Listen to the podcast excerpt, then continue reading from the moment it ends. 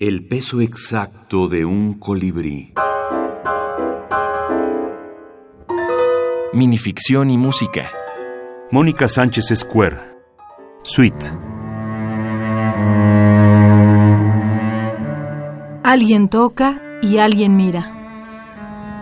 La música suena dentro. El viento, absorto, lame los vidrios temblorosos.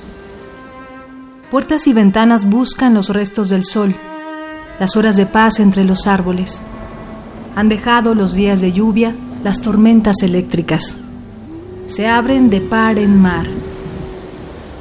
Reciben el aliento del agua y los besos naranja del día. Sacan a pasear los ojos de ella, la música de él.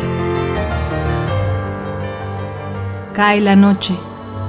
Ventanas y puertas se vuelven cuadros de luz que alumbran los pasos oscuros del paisaje, aparadores de carne que la luna espía.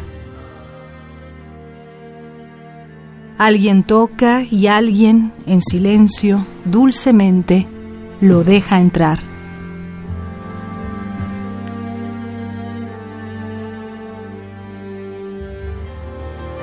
Este relato fue publicado en la antología virtual de la minificción mexicana el 21 de agosto de 2011. Cada texto es bastante libre y toma su extensión, que, es la que necesita, y también incluso su hay temas, he llegado a ciertos cuentos porque el tema es lo que más me interesa. En otros casos es un personaje en una novela que, que me ha llamado la atención eh, la trama a veces o a veces una cierta tensión narrativa, diría que en eso yo no me amarro.